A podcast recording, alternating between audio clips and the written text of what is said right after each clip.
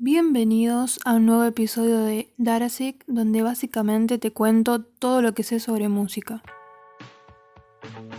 En este episodio voy a hacer una recomendación un poco especial.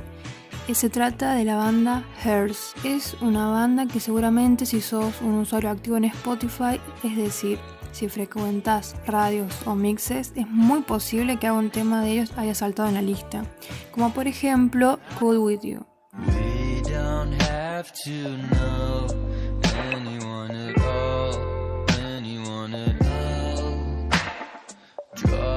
La banda fue originada en Liverpool en el año 2015. Sus integrantes eran Stephen Fitzpatrick y Aaron Leighton. Ellos se conocieron en el Instituto de Artes Escénicas de Liverpool, donde también estudió Paul McCartney.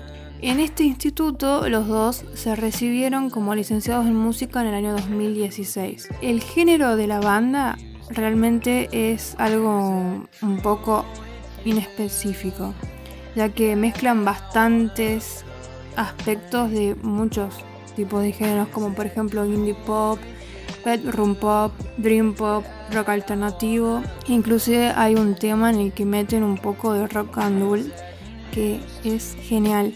De hecho, eso es lo bueno de la banda, eh, que no te puedes encontrar con lo que sea.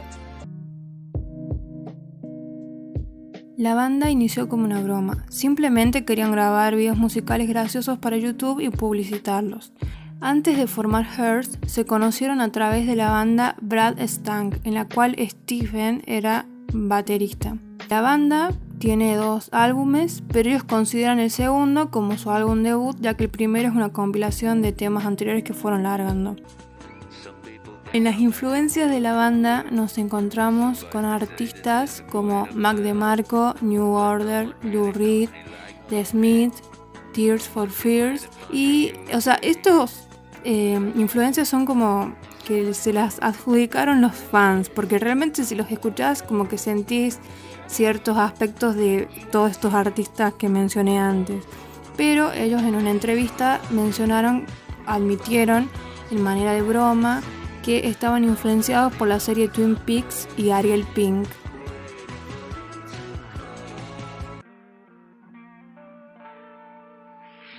Lamentablemente, el 27 de marzo de 2019, sus dos integrantes y el manager fallecieron en un accidente automovilístico mientras se dirigían a Santa Lucía, California, en una ruta cerca de Arizona. Eh, estaban en su gira por Estados Unidos y de hecho eh, esta era su penúltima fecha. Los chicos tenían solamente 24 y 25.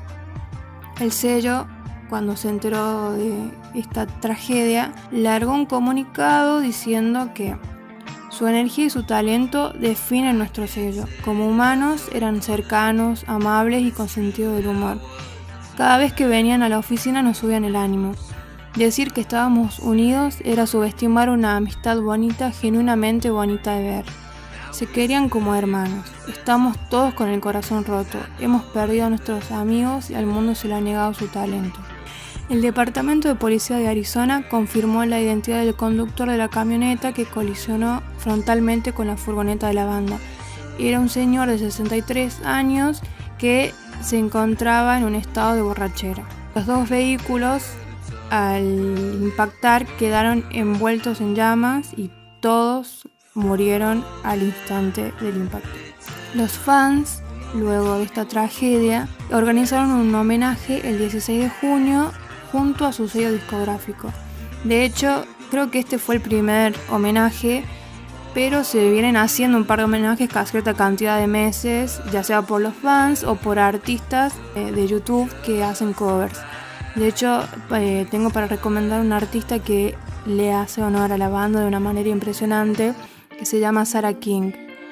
Ahí, eh, si ustedes buscan, van a encontrar que hizo un cover hermoso de Cool With You.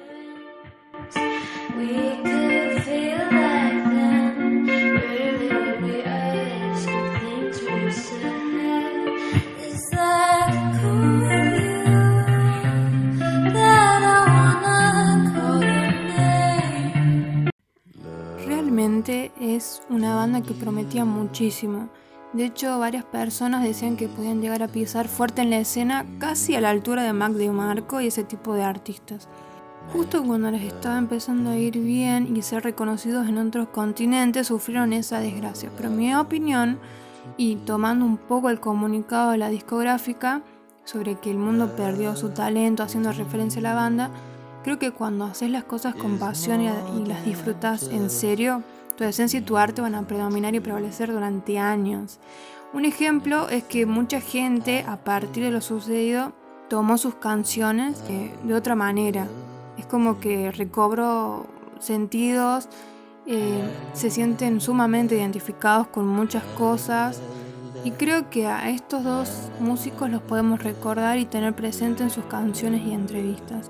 De hecho, tenemos un millón de ejemplos de bandas y artistas que a pesar de haber muerto siguen vigentes al día de hoy. Creo que eso va a suceder con Hers y la verdad no me sorprendería para nada ya que sus letras e instrumentales son hermosos.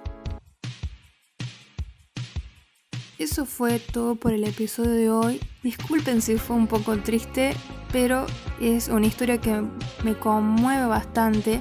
Si bien no era fan, de la banda es como que ellos transmitían esa cierta calidez. De hecho, hay muchos fans que admiten que antes y después de los recitales o te los encontrabas en la calle, ellos te saludaban como si fuesen amigos de toda la vida.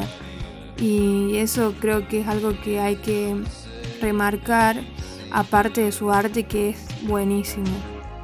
Así que nada, si llegaste hasta acá, te súper agradezco y también te agradecería si lo compartís con tus amigos o con a quien le quieras compartir un poco de música y esta historia que es bonita y triste al mismo tiempo. Eso fue todo por hoy. Nos vemos o nos escuchamos en el próximo episodio.